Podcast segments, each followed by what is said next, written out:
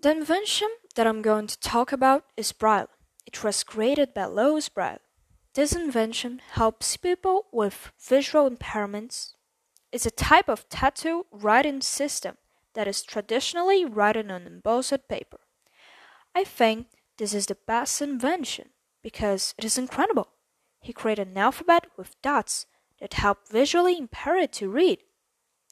If I could create something, I would create something that ends hunger and violence.